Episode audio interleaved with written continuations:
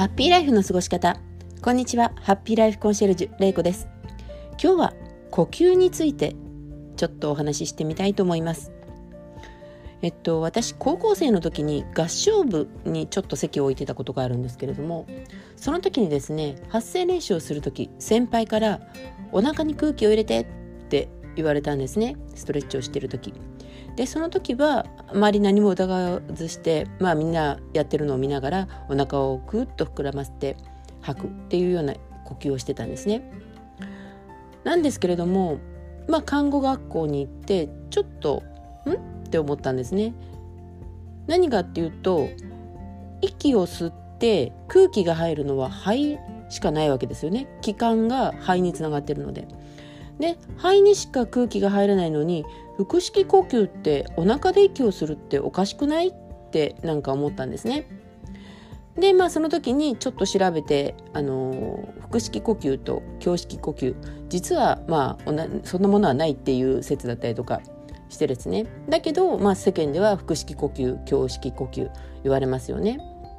でどういうことかなって思ってまあ調べてみたんですけど、まあ、まず腹式呼吸ですね。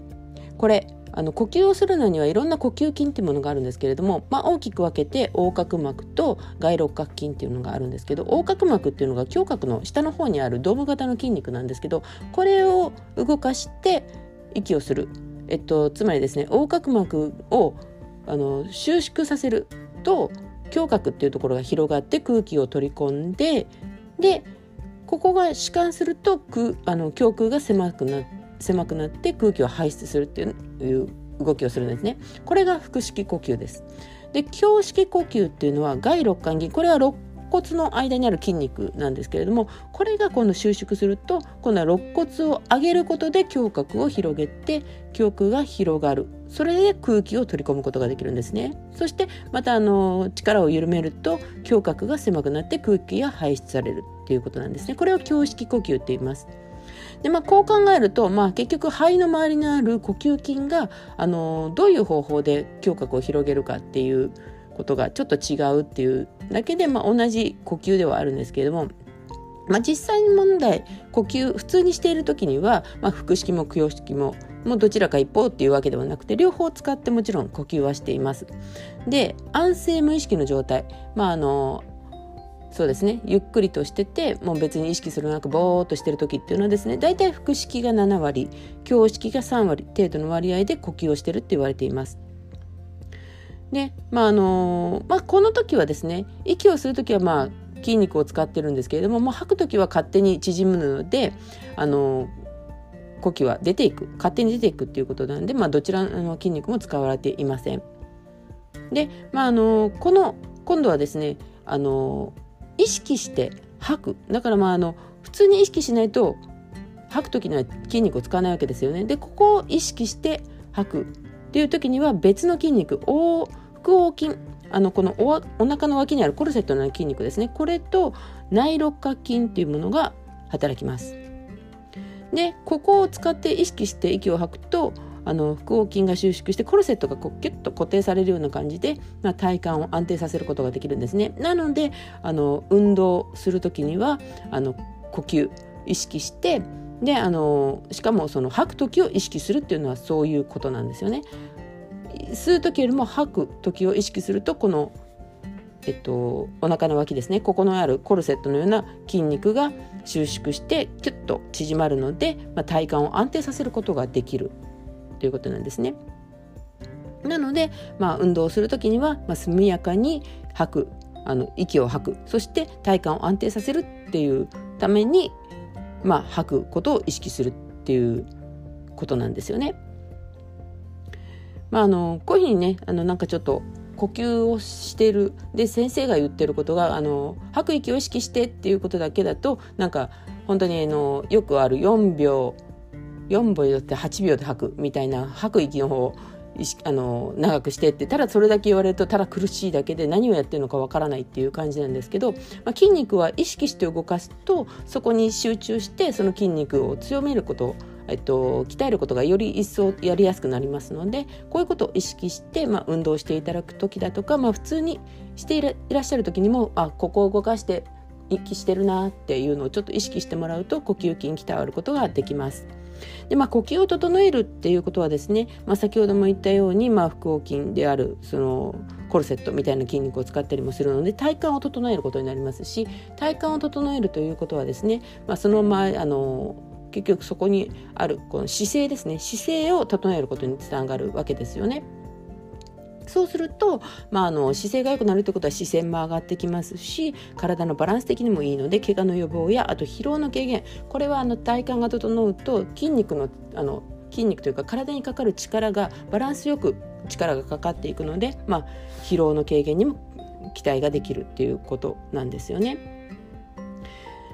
まあ、あの腹式胸式どちらが正しいっていうわけではなくて先ほども言ったようにあの普通の呼吸では両方とも使われています。でまあこれを両方とも使うってことで、まあ、大きくあの大きく代表的な筋肉が横隔膜と外六角筋または腹横筋だとか内六角筋でいうことなんですけれども他にもいろいろ呼吸筋ってあるんですね細かく言うと。なので、まあ、あの意識して両方使っていただくとそれに付随して大きな膜あの膜というか筋肉を動かすことで、まあ、他の小さな筋肉も一緒になって動か動いてくれるので呼吸はよりやりやすくなりますしよりあの体の中に酸素を取り込みやすくなります。まあ、よくあのお分かりになると思うんですけれどもまずこれ深呼吸があので、まあ、呼吸の中でも深呼吸をしてくださいっていうことをよく聞くと思うんですけれどもこれもあの意味があってあの吸うのは吐く息をちゃんと吐かないと大きく吸えない体の中に酸素をたくさん取り込むことができないんですよね。でこれがあのよく言われる浅い呼吸っていうものをあの最近の人たちはしやすいっていうかあのまあ、運動量が減ってたりだとか、まああのまあ、鼻が詰まってたりしたらよくわかると思うんですけど呼吸が浅くなるんですよね。浅い呼吸ってことは吐く息も少なくて吸う息も少ないっていうことなんですよね。そうすると体の中の酸素の巡りが悪くなってあの体に影響が及ぼしてきますのでできるだけ体の中には新鮮な空気をできるだけ取り入れた方がいいっていうことで深呼吸を提唱されています。でここでですね深呼吸のやり方の一応お伝えしておきますとまずは寝た,、ま、寝た状態が一番分かりやすいと思います。寝た状態でまずはお腹の方にあのちょっと手を軽く当てていただいてお腹を膨らませる感じで鼻から息を吸います。そして鼻から息を吸ったら口から息をふーっと吐いていただきたいんですね。別にここはあのよく言われる4秒吸って8秒吐いてるんですそういうことを最初から意識しなくても結構なのでまあ意識して胸をあのお腹を動かす膨らますっていうことを意識してあとは自然にふーって吐いてもらうで吐き切ったなと思ったらまたあのお腹の膨らますっていうか横隔膜を意識していただいてですね。横隔膜あ膨らんでる膨らんでるっていうことを意識していただいて吸っていただく。そしてふーっと吐いていただく。でこれができるようになったら今度は胸あのみぞおちのあたりにですね手を当てていただいて今度はあの肋間肋間ですね。えっと肋骨をこう広げるような感じで息をしていただく。そうする、まあ、肺がねこう当てていただくと分かるんで息をした時にこうちょっと膨らむような感じがしますよね。そういうことを意識していただいて息を吸っていただいてで次にまたふーっと口から吐いていただく。これをまた3回ぐらいまあ何回でもいいんですけど、まあ、していただいて。でこの両方あの腹式呼吸と胸式呼吸両方が意識できるようになったら今度はまあ両方意識してお腹も胸も膨らますという形で深呼吸していただけるようになるといいかなと思います。えっとまあ、まあそうですね軽く3回ぐらい両方意識してしていただくといいかなと思います。まあ、これあの最初のうちはなかなかあの吸えなかったりだとか吐ききれなかったりだとかすると思うんですけれども大体繰り返していくとなんとなくできるようになっていきます。で、まあ、もしあのこれが慣れて寝てるままで慣れてきたなと思ったらですね、まあ、立ったままだったり座ったりだとか、まあ、あの自分のお時間になる時に深呼吸してみるといいかなと思います。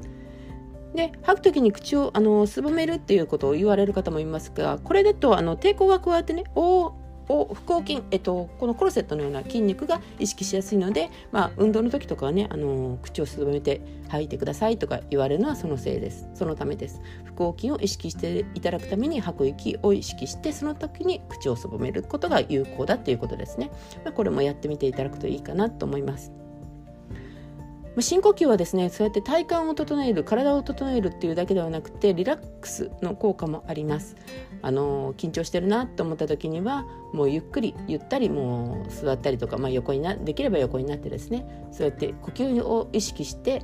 ゆっくりしていただくと体がだんだんあの副交感神経の方が優位になってリラックスできます。あのこうイライラっとした気持ちも少し収まったりとかしますので、まあ、そういう時にもちょっと試していただけるといいかなと思います。それでは今日も放送を聞きいただきありがとうございました。明日もあなたが笑顔でありますように。ハッピーコンハッピーライフコンシェルジュ玲子でした。ではまた。